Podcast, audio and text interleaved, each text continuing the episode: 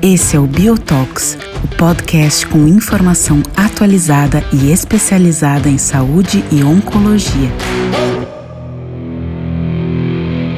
Olá a todos, bem-vindos a mais um Biotalks. Esse é um Biotalks especial, é, no qual o time da Bio já começou a cobrir o ASCO, que é o Congresso Americano de Oncologia, e nós teremos vários episódios de podcast é, dando um verdadeiro spoiler uh, dos principais trabalhos que serão apresentados em cada grandes áreas.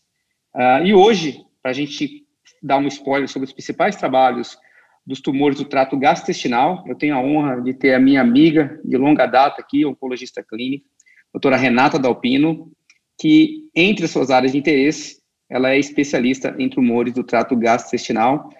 É, Dalpino, obrigado pelo, por aceitar o convite, bem-vinda. E como que está a sua expectativa para o ASCO esse ano, principalmente nos tumores do trato gastrointestinal? Obrigada, Sabina. Eu agradeço o convite aí da todo mundo da Bio. Acho que vai ser vai ser uma ASCO especial, apesar de, de do trato gastrointestinal não ter nenhum trabalho selecionado para plenária. Eu acho que vão ter algumas algumas condutas aí practice change. Então vai ser interessante a gente acompanhar. Legal. E só lembrando que, mais uma vez, esse ano o ASCO vai ser 100% é, virtual por conta da pandemia. É, segundo ano que nós não vamos nos ver em Chicago, né, Pino? É saudade de viajar, é. mas principalmente Chicago, que já, eu costumo dizer que é a segunda casa do oncologista, porque tantos anos que a gente vai para lá essa época, bate aquela saudade, né? Dalpino, então vamos lá. Eu acho que a gente vale a pena a gente começar é, pelos tumores não coloretais. E falando nos tumores não coloretais, qual que seria seu primeiro destaque é, para chamar a atenção que a gente não deve perder uh, para acompanhar nesse asco? Perfeito, Sabino. Eu acho que é, vão ter coisas bem legais em, em, estômago e esôfago, que vale a pena a gente ficar antenado. É, eu selecionaria um, um, estudo que foi, que será late breaking abstract, eles soltaram ainda o abstract, que é o checkmate, o checkmate 648, e esse é um estudo interessante para paciente com SEC de esôfago metastático, em primeira linha, e é um estudo que ele compara químio versus, que é o braço controle, versus químio mais nivo ou químio mais nivo e IP. E a gente aguarda ansiosamente esses resultados, até para a gente fazer uma comparação com o Keynote 590, que recentemente foi apresentado em, em é, meetings anteriores. Então, é, estamos com as expectativas altas, quem sabe a imunoterapia ganhe o seu é, verdadeiro é, valor aí no SEC na primeira linha.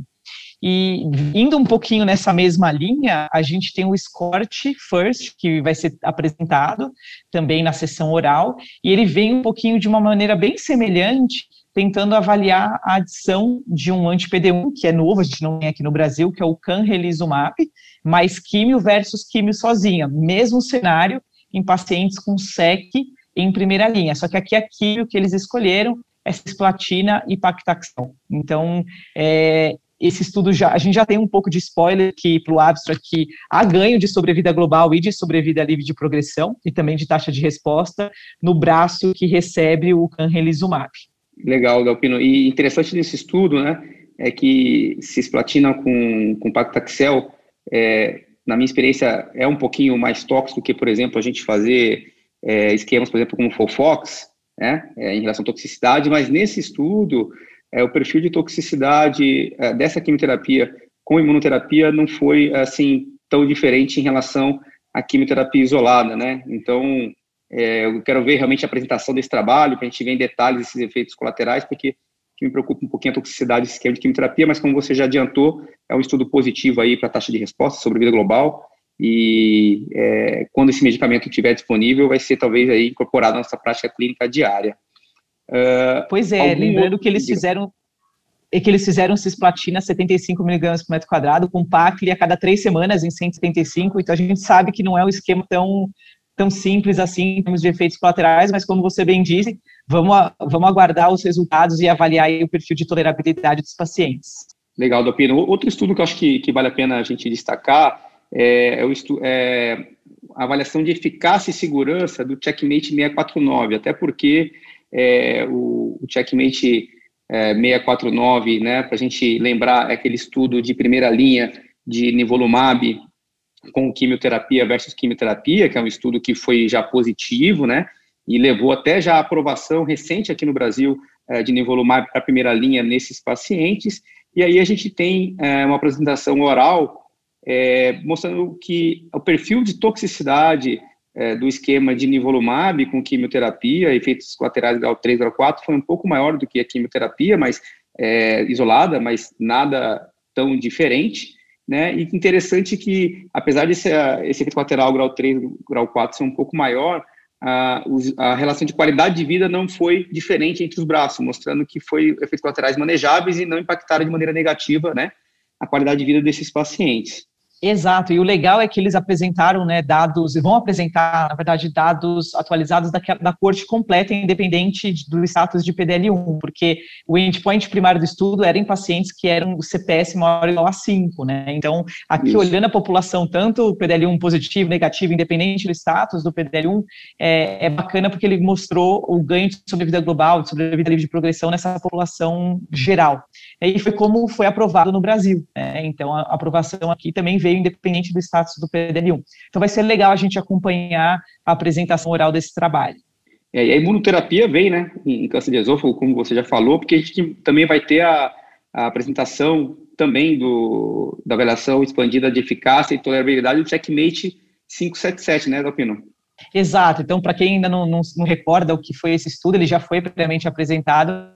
Foi o grande estudo de adjuvância com nivolumab em pacientes com tumores de esôfago que fizeram o protocolo CROSS, né, quimio-radioterapia neoadjuvante, e que não tinham resposta patológica completa. Eles eram randomizados para nível versus observação, e quem foi é, randomizado para nível teve um ganho bastante substancial de sobrevida de doença, que foi dobrada no braço que fez o nível, e aqui eles, na verdade, deram uma, uma análise mais expandida de eficácia e também de segurança, e confirmou os dados que a gente já tinha visto. Então, também vamos observar com calma esse, esse estudo a ser apresentado na ASCO. Muito, muito legal. Outro, outro estudo também aí que chama atenção para a gente em relação a câncer de esôfago é o New Aegis, né, que são resultados preliminares de um estudo, que é um estudo fase 3, e vão ser apresentados os resultados preliminares, né, uh, de um estudo no qual os pacientes, quase 400 pacientes uh, com adenocarcinoma de esôfago ou de junção esôfago-gástrica, de TEG, que a gente chama, é, que a gente também conhece, pacientes com tumores de T2 a T3 ou uh, N0 até N3, eles eram randomizados, então, para fazer o cross-trial, é, que a gente faz classicamente, ou a quimioterapia perioperatória nos esquemas é, clássicos do MEDIC Trial, né, naqueles pacientes que foram entrar no estudo até 2018, mas os pacientes que entraram no estudo a partir de 2018 tinham a opção de receber o esquema FLOT ao invés de receber o esquema ao estilo MEDIC Trial. Né, o endpoint primário ele era é, sobrevida global, né? E o que chama a atenção desse estudo é que, na primeira análise que eles fizeram, é, eles, eles não viram, eles não conseguiram, na verdade, é, excluir a futilidade, né? Então, eles mudaram do estudo de superioridade para um estudo de não inferioridade, né? Uma, com, com hazard ratio aí, com, desculpa, com intervalo de confiança aí até 1,05, né? Então, saiu de um estudo inicialmente desenhado para ser de superioridade, do esquema CROSS, para um de não inferioridade do esquema CROSS em relação ao esquema de quimioterapia perioperatória MEDIC Trial ou FLOT. Né? Exato, e exato. E esse, ao meu ver, é um dos principais assim a ser olhado, porque a gente sempre teve dúvida, né? O que fazer com um paciente com adeno de exato. esôfago inferior ou de TEG? A gente vai para cross, faz não adjuvante, ou a gente faz é, quimio perioperatória, que recentemente o FLOT bateu o esquema médico. E aqui nesse Isso. estudo, justamente mostrando que, a princípio, tanto faz, né? A sobrevida é. É, livre de doença estimada em três anos foi parecida.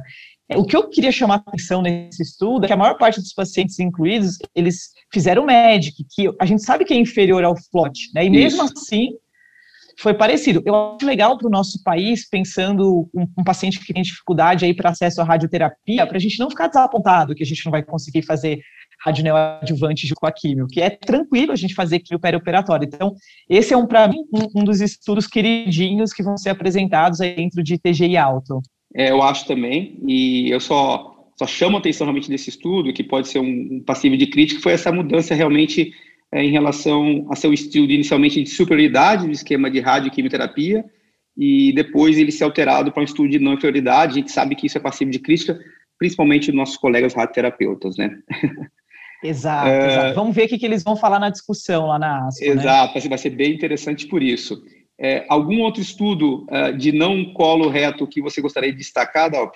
Eu acho que eu falaria um pouquinho né, do, do estudo em, em colangiocarcinoma, né, de segunda linha. A gente teve recentemente a apresentação do, do estudo ABC06, que foi de Fox em segunda linha, após falha a gen, e cisplatina, e aqui foi o mesmo desenho de estudo semelhante, mas usou 5-furacil mais irinotecano nanolipossomal versus só 5-furacil, e o, o irinotecano nanolipossomal com o 5-furacil, ele bateu, em termos aí dos endpoints avaliados, é, então sobrevida de progressão, sobrevida global, taxa de resposta, só que a gente não tem essa droga disponível no Brasil. Fica aí como uma opção de segunda linha em pacientes com colangiocarcinoma que falharam a gencitabina e cisplatina.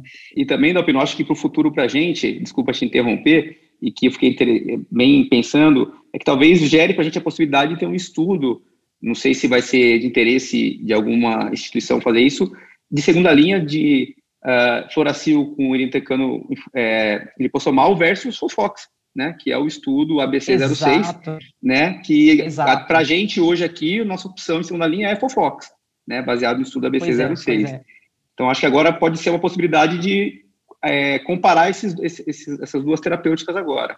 Exatamente, vamos esperar que tenha, embora eu acho difícil que algum estudo vá nessa, nessa direção de segunda linha aí, comparando dois esquemas que são a princípio ativos, né?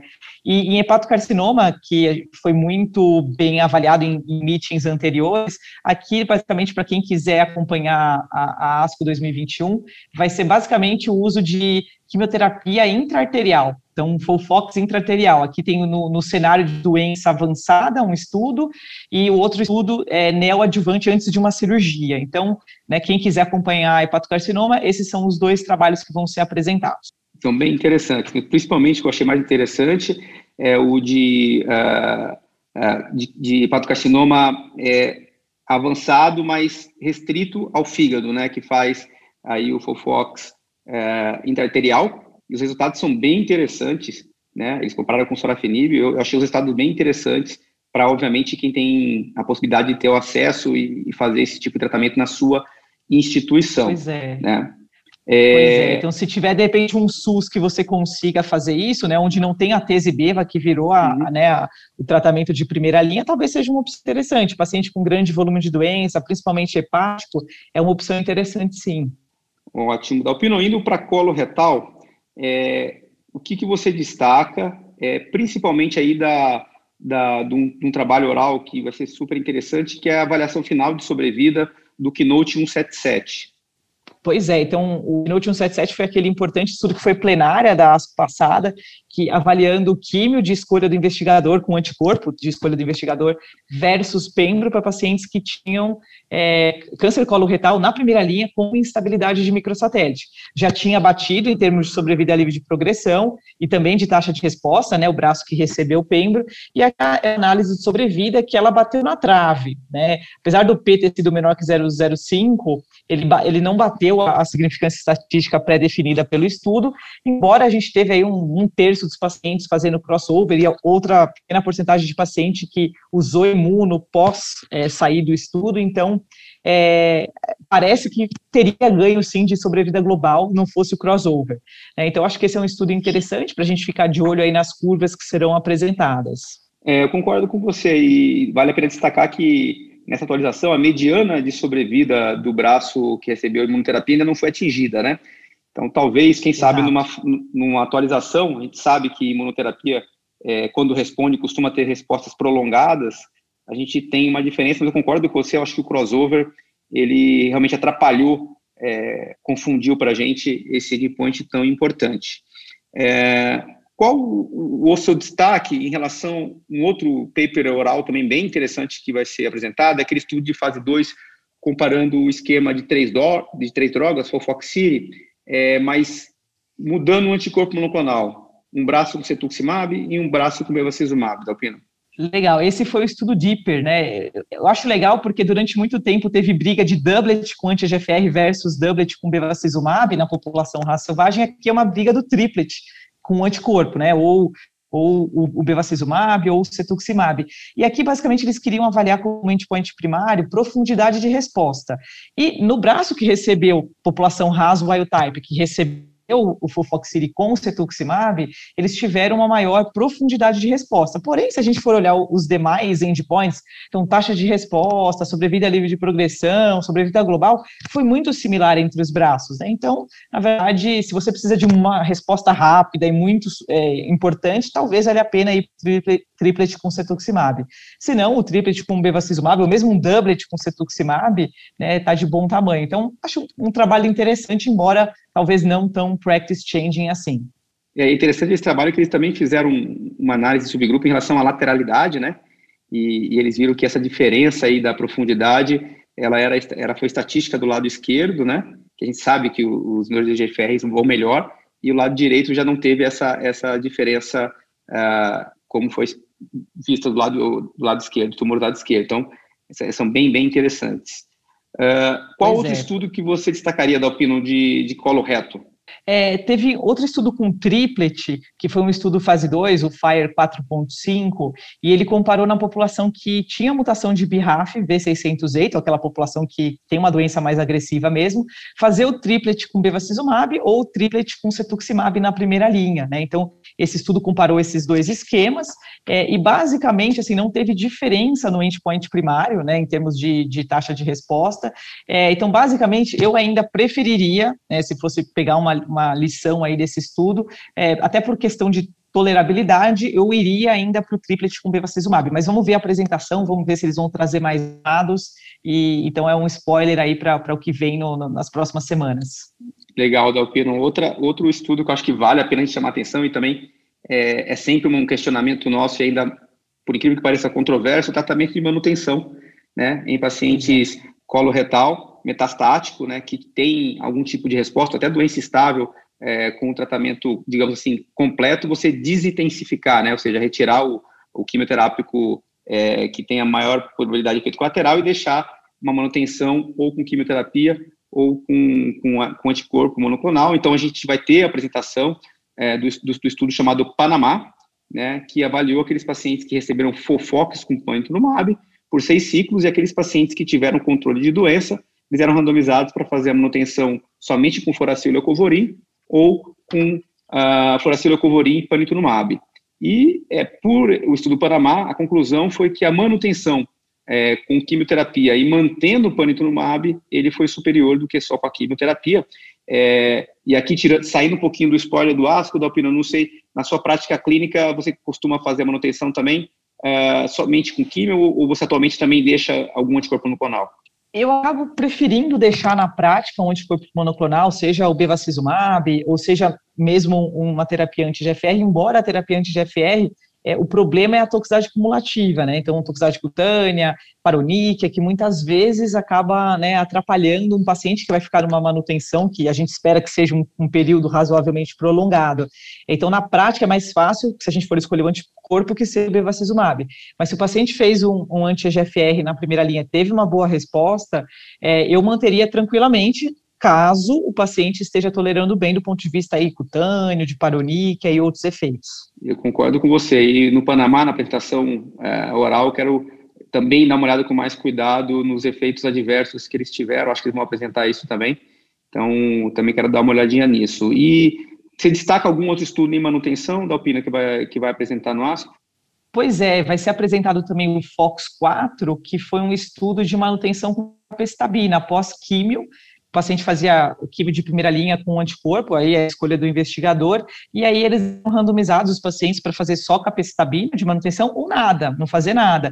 E aqui nesse estudo, apesar da sobrevida livre de progressão ter sido melhor com a capecitabina, quando você vai olhar a sobrevida global, parece não ter diferença. Então, os autores até, eles sugerem que fazer um químio holiday para os pacientes talvez seja é, importante. Então, é, eu acho que essa resposta ainda não foi né, dada por completo, e a gente precisa ainda de mais dados sobre manutenção. Acho que essa é uma área ainda que tem muita controvérsia e uma resposta clara não, não existe.